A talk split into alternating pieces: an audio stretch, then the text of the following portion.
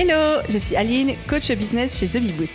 Après des années de freelance en tant que retoucheuse photo, je suis devenue coach business et j'aide désormais les entrepreneurs à booster leur entreprise. Si vous êtes à la recherche de stratégies, d'astuces, de retours d'expérience, de partage et d'une bonne dose de bonne humeur, vous êtes au bon endroit. Dans ce podcast, seul ou avec mes invités, je vous partage tout pour vous inspirer au quotidien, vous aider à atteindre tous vos objectifs et faire en sorte que vous puissiez développer le business de vos rêves. Alors, installez-vous confortablement et c'est parti pour l'épisode du jour. Si vous vous posez des questions comme peut-on encore vivre des formations en ligne?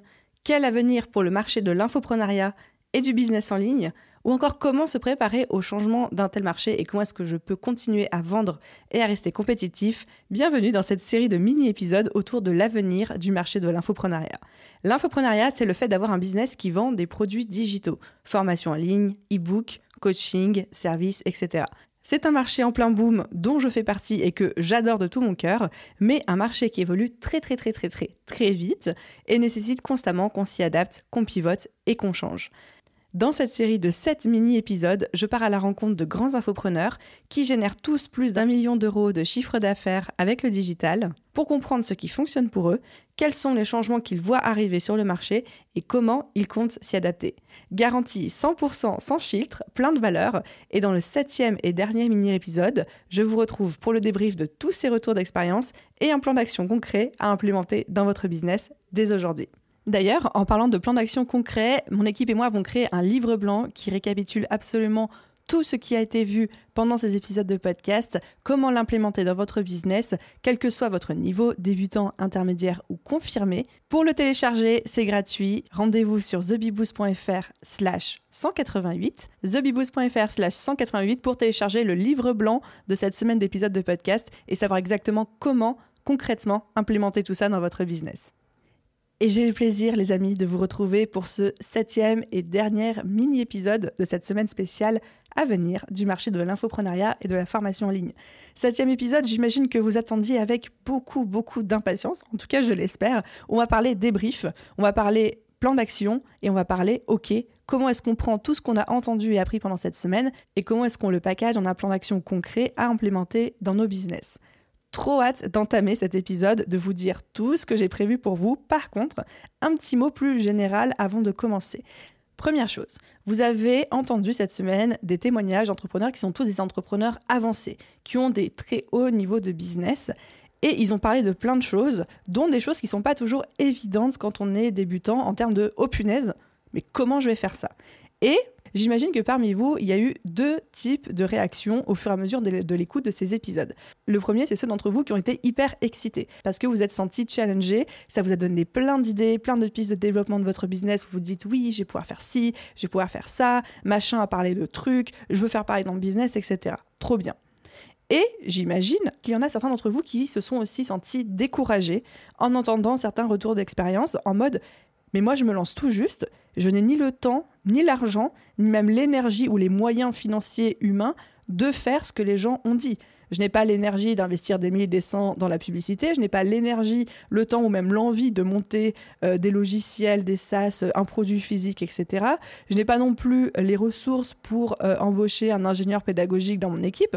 Aline, comment je fais? Est-ce que mon business est voué à dépérir dans les flammes de l'enfer et à ne jamais décoller? La réponse est non, bien évidemment. Et justement, c'est pour ça que je vais vous faire cette petite note pour vous rassurer sur le fait que vous avez entendu des choses plutôt avancées et c'est normal parce que quand un marché évolue, il y a des experts qui interviennent, qui vous font part de leur feedback, mais ça ne veut pas dire qu'il n'y a plus du tout la place pour des débutants, et bien au contraire, dans ce débrief, dans ce plan d'action, je vais aussi bien vous donner des pistes de choses qui sont faisables quand on est tout à fait débutant dans l'infoprenariat, que des choses qui conviennent aux personnes qui sont beaucoup plus avancées, avec des moyens aussi beaucoup plus importants.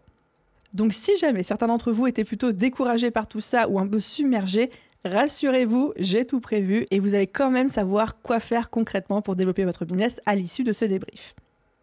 Ceci étant dit, deuxième chose avant d'entamer concrètement mon plan d'action. Cette chose, c'est le point global qui va être un petit peu le fil rouge de notre débrief. C'est la conclusion générale de ces six retours d'expérience que vous avez entendus. Nous sommes arrivés dans un marché qui est mature. Je vous le disais hier dans l'épisode de podcast de mon propre témoignage. Avant, l'infoprenariat, c'était un petit peu le Far West, les cow-boys, on était, on était quelques gugus qui se couraient après, c'était rigolo. Aujourd'hui, on est sur un marché mature, un marché qui nécessite qu'on fasse plus dans la dentelle, qu'on mette plus de subtilité, plus de professionnalisme dans tout. On a Antoine Gagné qui parlait de trouver sa zone de génie entre le créateur et le marketeur. On avait Romain Collignon qui disait qu'on avait moins de marge d'erreur qu'on avait avant. Et ça, c'est totalement juste. Donc, notre conclusion et le message global à retenir de tous ces retours d'expérience, c'est vraiment un marché qui évolue super vite, un marché qui demande qu'on s'y adapte et un marché qui est devenu sophistiqué là où avant il ne l'était pas. Et c'est vraiment ça qui va dérouler sur notre plan d'action et que j'ai envie que vous compreniez pour la suite des événements. Et ce n'est pas du tout une catastrophe en soi, parce qu'au final, on a un marché qui suit exactement le cycle des marchés, des thématiques, euh, de la société, etc. Je vais faire un parallèle qui va vous parler tout de suite, c'est la tendance, la mode autour du bio. Le bio, dans les années 50-60, euh, ça n'existait pas quand c'est apparu, que ça a commencé à être démocratisé dans les années 80-90, il y avait quelques personnes qui commençaient à être pro-bio, à en parler, etc. Ces gens-là étaient quand même vus un petit peu comme des drôles de clowns dans un coin.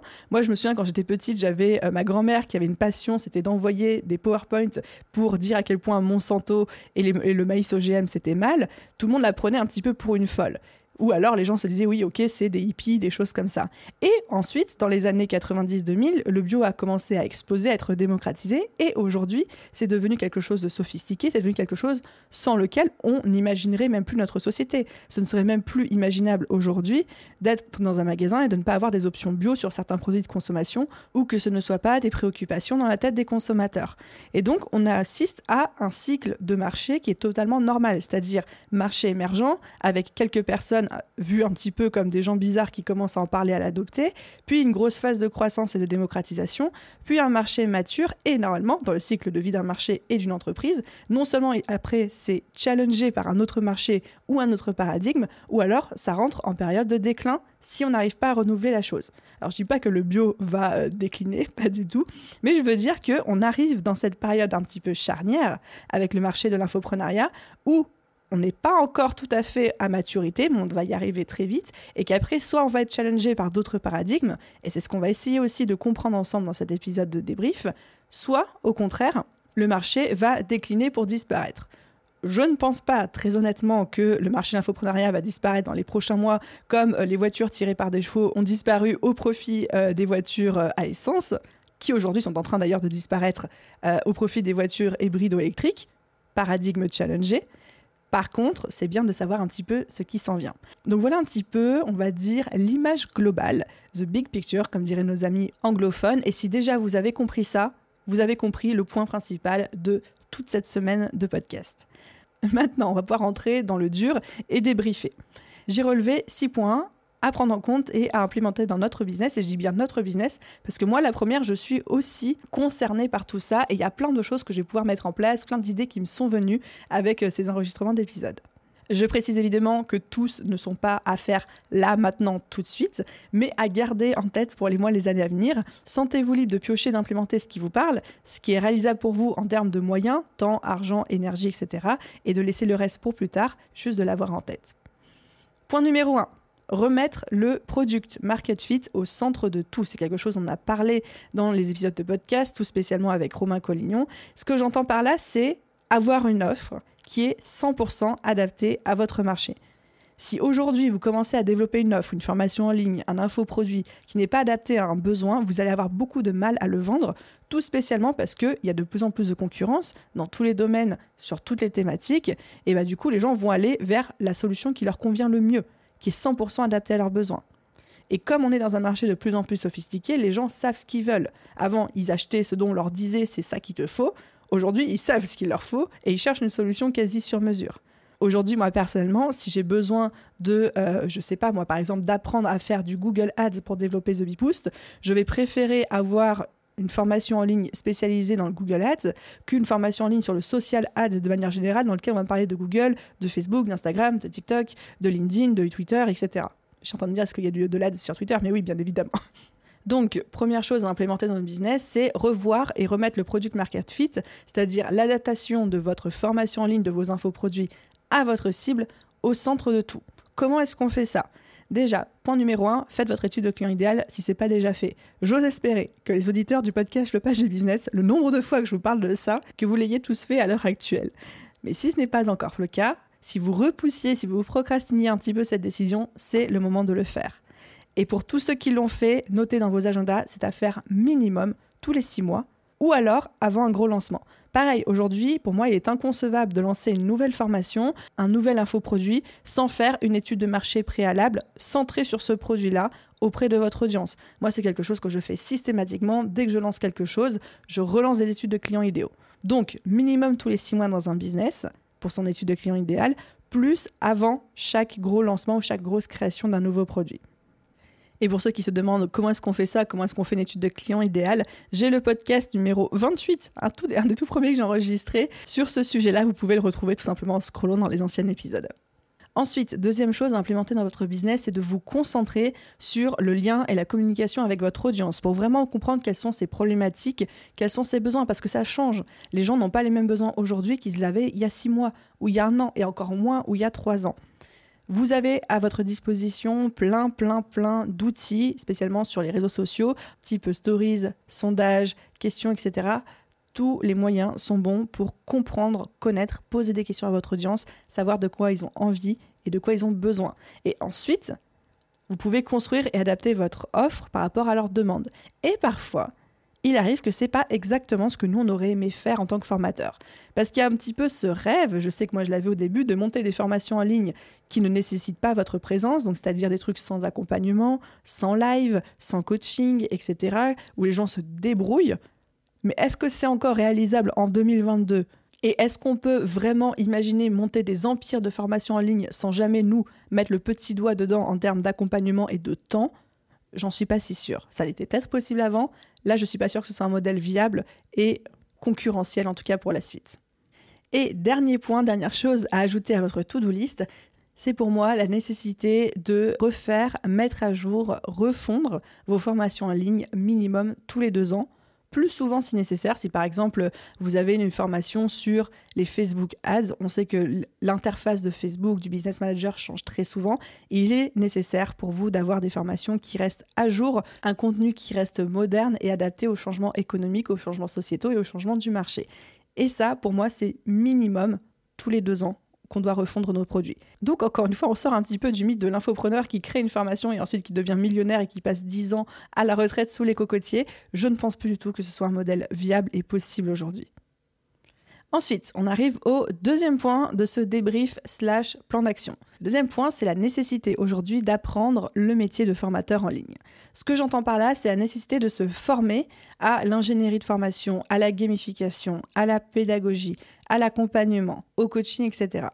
Parce que, encore une fois, pour suivre les tendances du marché, aujourd'hui, les clients sont habitués à un certain niveau de valeur, les clients sont plus éduqués, éduqués parce que le CPF a accéléré la démocratisation de la formation en ligne, et les clients sont demandeurs non seulement de solutions sur mesure, mais de solutions avec à l'intérieur de l'humain, du professionnalisme, autant dans le fond que dans la forme et avoir une formation en ligne qui, où vous pouvez dire les choses les plus intelligentes du monde, mais qui n'ont pas un parcours pédagogique clair et construit au service de vos apprenants avec des exercices, de la gamification, de l'interactivité, etc., c'est généralement le meilleur moyen pour laisser une mauvaise impression et ne pas encourager les résultats auprès de vos élèves.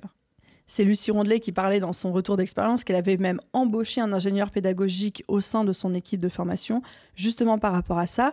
Je sais que moi, personnellement aussi, quand j'ai refait la refonte de la BSB Academy euh, à l'automne 2021, j'ai embauché en consulting un ingénieur pédagogique pendant quelques semaines pour m'accompagner justement sur cette refonte.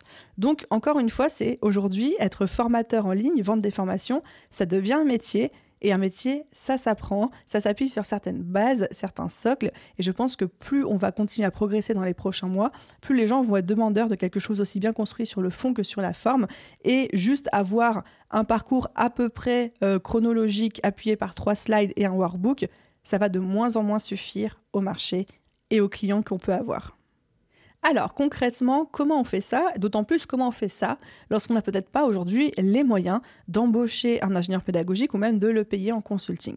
La première chose à faire, je pense que ça c'est à la portée de tout le monde, de vous tous, chers auditeurs, c'est de lire un ou deux livres ou de consommer des contenus gratuits sur ces sujets-là, pédagogie, formation, euh, coaching, gamification. N'importe qui aujourd'hui peut aller sur un site en ligne, commander un livre sur le BABA de l'ingénierie pédagogique et en comprendre les rouages de base. Et rien que ça, déjà, ça vous permet de garder leur pied à l'étrier et de rester concurrentiel, compétiteur dans ce milieu.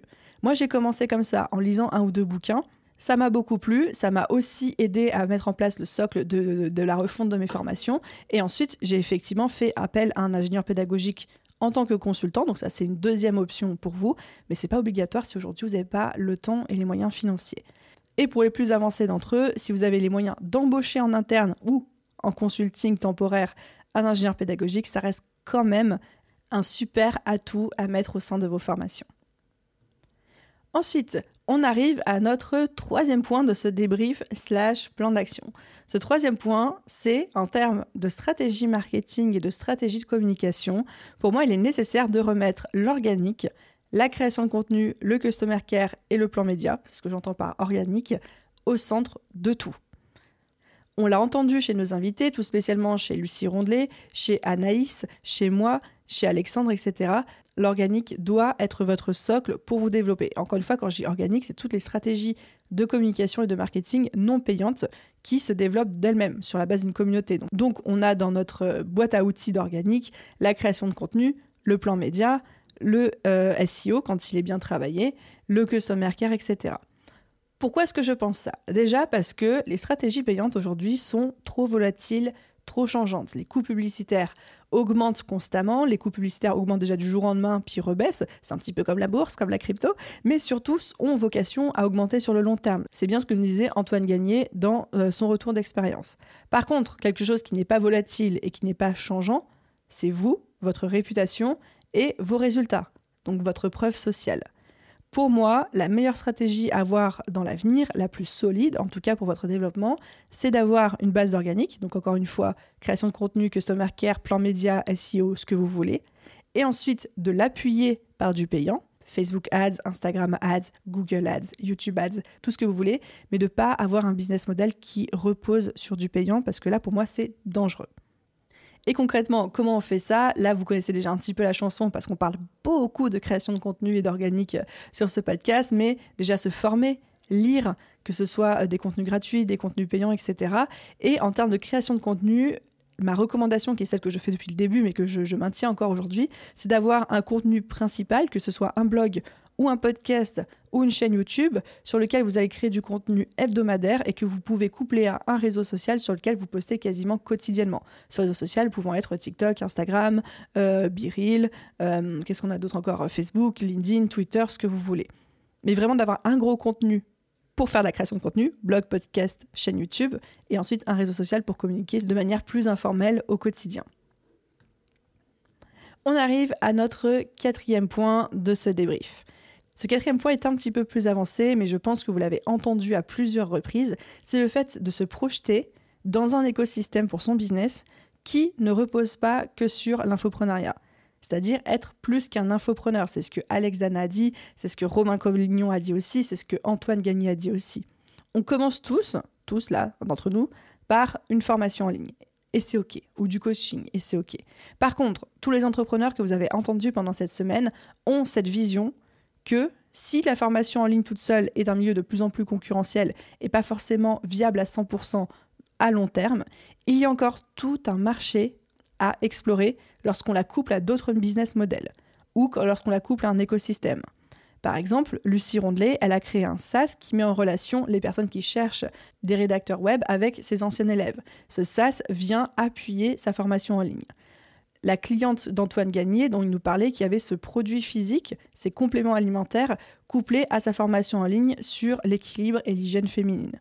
Ou encore l'exemple que je vous citais dans mon propre débrief de Stan Leloup de Marketing Mania, qui a monté Schoolmaker, sa plateforme de formation en ligne, pour justement appuyer sa formation en ligne en lui. Et évidemment que sa formation en ligne est sur cette plateforme également. Et donc, c'est vraiment d'avoir cette vision que ma formation en ligne n'est pas une formation en ligne, mais elle vient se coupler à un autre business model pour l'enrichir, le supporter et créer un cercle vertueux. Autres business models pouvant être le SaaS, le produit physique, un modèle d'agence, du coaching individuel, de la prestation de services ou tout simplement un écosystème de produits qui fonctionnent entre eux comme euh, celui de Romain, qui a l'incubateur 56, qui nourrit le mastermind 67, qui lui-même nourrit le network 78. Donc on n'est pas obligé forcément de lancer une agence ou de développer un logiciel en ligne, on peut rester dans son propre écosystème. Pour moi, c'est vraiment nécessaire d'avoir cette vision d'être plus qu'un infopreneur et plus qu'une formation en ligne pour assurer la stabilité de votre business et surtout de ne pas mettre tous vos œufs dans le même panier. Et dans l'introduction de cet épisode de podcast, je vous parlais de changement de paradigme, d'avoir un paradigme qui est challengé par un autre. Et c'est exactement ça mon message dans ce point-là. C'est qu'aujourd'hui, si on regarde seulement le marché de l'infoprenariat, on peut apercevoir que dans quelques mois, quelques années, ça va être bouché. Par contre, si on regarde ça dans un autre paradigme, avec un autre angle de vue qui est celui de tous les autres secteurs d'industrie et autres du tertiaire qui nous entourent, là, il y a tellement de choses à faire. Mais tellement, tellement de choses à faire parce que notre petit marché de la formation en ligne est minuscule par rapport à ces autres marchés et par rapport à leurs besoins. Pour rentrer un petit peu plus dans le concret, dans le comment et développer mon propos avec des exemples, comment est-ce qu'on met ça en place? Vous avez quatre options, quatre points. Vous pouvez en faire un, vous pouvez en faire plusieurs, vous piochez vraiment ce qui vous parle et ce qui vous excite et ce qui vous rendrait heureux. Vraiment, c'est important aussi. du coup, le premier, c'est vraiment d'imaginer et de concevoir dans votre business un écosystème avec des offres qui se nourrissent les unes les autres, en y incluant, ça c'est très important aussi, des petites offres accessibles en termes de tarifs. Romain Colligny en a parlé dans son témoignage. Aujourd'hui, il est de plus en plus difficile de vendre du high ticket, c'est-à-dire des offres qui sont à plus de 2000, 3000 ou 5000 euros, et les gens ont tendance à un petit peu plus acheter des offres accessibles à quelques dizaines ou quelques centaines d'euros. Donc ce serait intelligent de votre part d'avoir un écosystème avec plusieurs offres, dont certaines accessibles et donc d'autres un petit peu premium, et encore plus si ces offres se nourrissent entre elles. Exemple tout bête, aujourd'hui je suis en train de créer mon premier séminaire. Mon premier séminaire est au tarif de 400 euros, 397, hein, mais qu'on s'entende bien, c'est 400 euros. C'est une offre accessible pour découvrir The Bee Boost, pour découvrir mon univers, pour découvrir un petit peu ce que je peux proposer. Et ensuite, j'ai la formation en ligne de la BSB Academy qui est à 2000 euros, qui est vendue quelques mois plus tard, où là j'ai un super tremplin de me dire les gens qui étaient présents à mon séminaire peuvent ensuite embarquer dans ma formation en ligne parce qu'ils ont pu découvrir The Bee Boost à moindre frais à moindre coût. Deuxième option, deuxième point, deuxième possibilité pour être plus qu'un infopreneur, c'est de nouer des partenariats avec d'autres entreprises pour leur apporter nos compétences de formateurs en ligne. Ça, c'est Antoine Gagné qui en a parlé. On aurait pu développer un petit peu ce point aussi dans notre échange. Le fait qu'aujourd'hui, il y a tellement d'industries, de métiers, d'entreprises qui ont besoin de créer de la formation en ligne, que ce soit eux dans leur stratégie marketing, que ce soit en interne, que ce soit pour leurs clients, pour leur apprendre à utiliser leurs produits, etc. Bref, il y a énormément de besoins on pourrait tout à fait aujourd'hui imaginer que vous, en tant qu'infopreneur, vous ayez aussi une casquette de consultant slash stratège slash exécutant et que vous créiez aussi des formations en ligne pour d'autres personnes qui en ont besoin. Ça pourrait vous permettre non seulement de mettre du beurre dans les épinards, de faire bénéficier vos compétences à d'autres entreprises et surtout de diversifier un petit peu vos sources de revenus. Troisième point, troisième solution, troisième possibilité pour être plus qu'un infopreneur et construire cet écosystème, c'est le point dont on a parlé à plusieurs reprises, le fait de créer un autre business model qui se nourrit de notre infoprenariat. Agence, SaaS, produits physiques, prestations de services, etc. J'ai déjà donné plein d'exemples, on en a déjà un petit peu parlé, donc je ne vais pas tout répéter, mais vous avez compris l'idée. Et dernière possibilité, dernier point pour construire cet écosystème, celui de s'associer avec un autre business pour développer cet écosystème. Antoine Gagné nous parlait de, l'exemple de sa cliente qui a créé des compléments alimentaires pour compléter sa formation en ligne sur l'hygiène et l'équilibre féminin.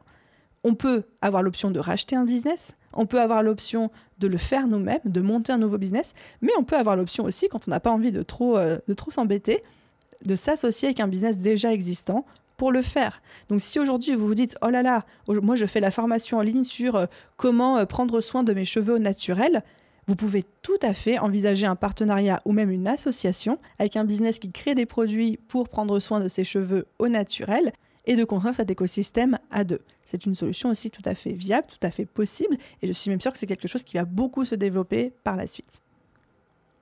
On arrive à notre cinquième point.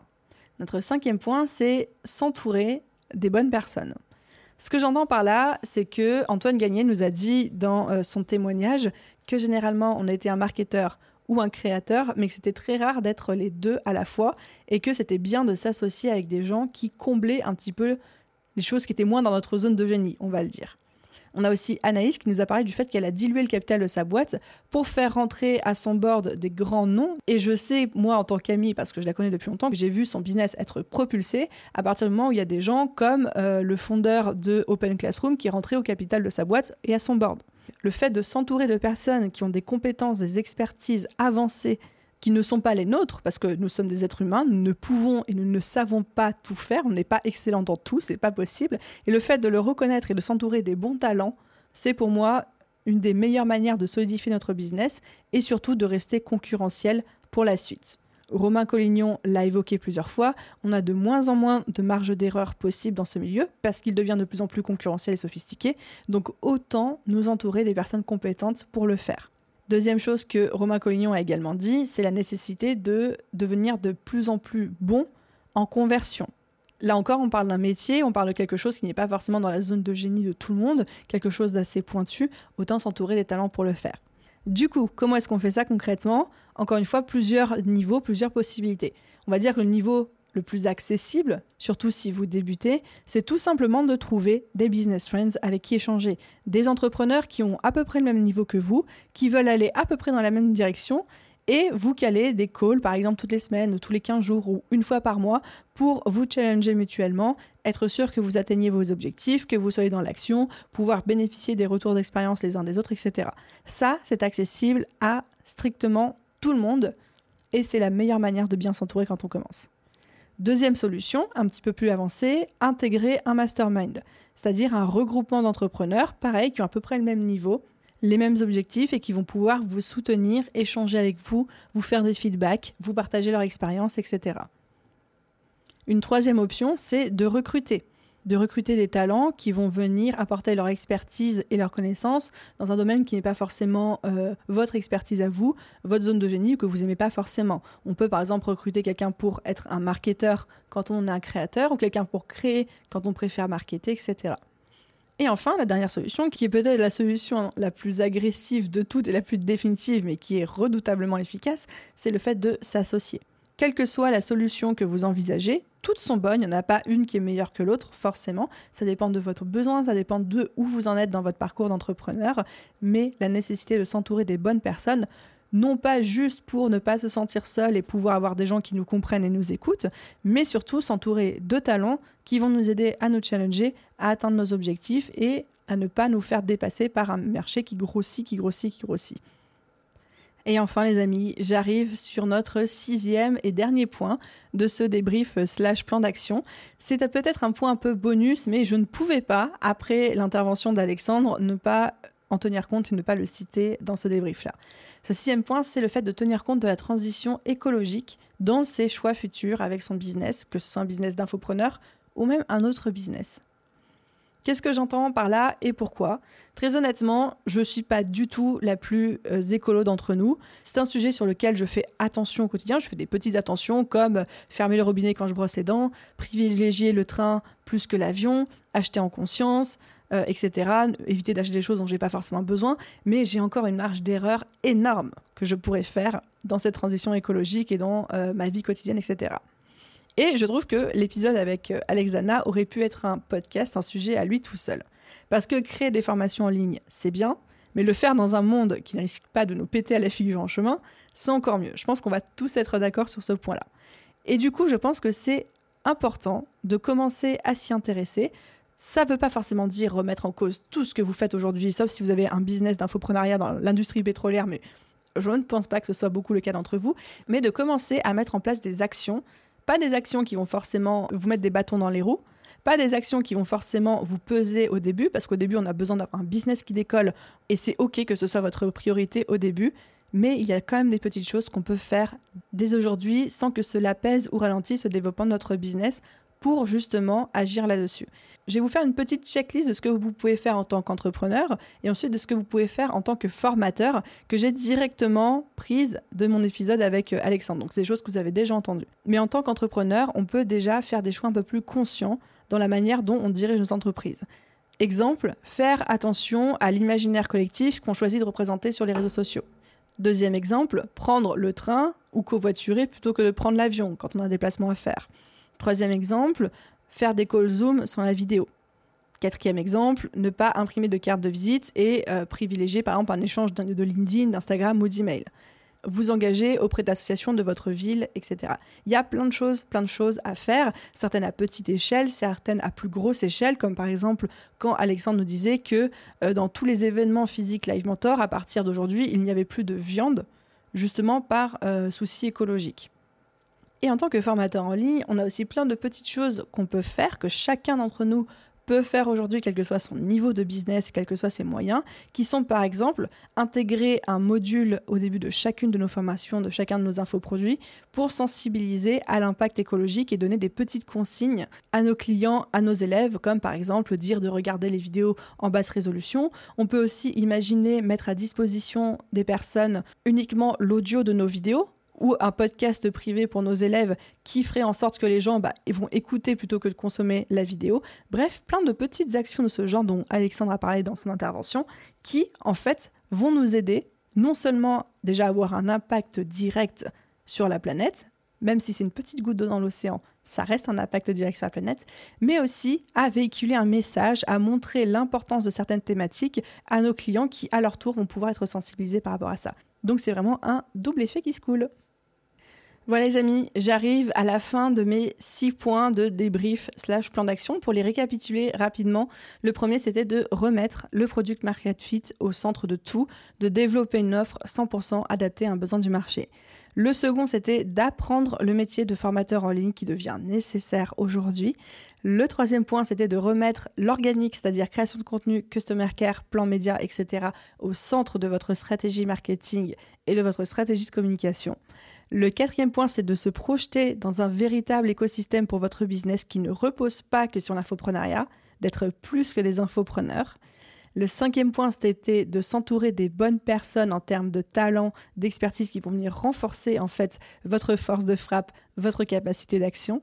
Et le sixième point, c'était de tenir compte de la transition écologique dans vos choix futurs et d'essayer de l'inclure à votre business model et à vos actions quotidiennes.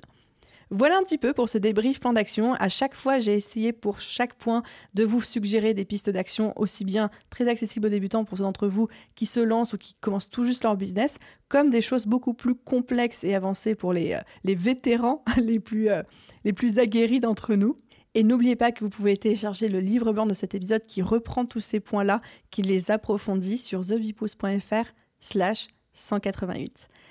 J'espère vraiment les amis J'espère que cette euh, semaine de contenu vous a plu. J'espère que ce type de format avec des interviews d'experts, des débriefs, des plans d'action vous a plu également. C'était la toute première fois que je faisais quelque chose comme ça et j'ai vraiment, vraiment kiffé. J'ai adoré pouvoir tacler un sujet beaucoup plus en profondeur, beaucoup plus en détail que sur un seul petit épisode de 20 ou 25 minutes. Donc voilà, si ça vous a plu, vous connaissez la rengaine et je compte tout spécialement sur vous vu le format qu'on est en train d'exploiter et de terminer aujourd'hui, laissez la note de votre choix et un commentaire sur votre plateforme d'écoute. Un grand merci à tous ceux qui prennent quotidiennement le temps et la peine de le faire. À vous tous, mes chers amis, chers auditeurs, je vous souhaite une merveilleuse journée, soirée, après-midi, nuit, où que vous soyez. Et je vous dis à très vite dans un prochain épisode. Bye tout le monde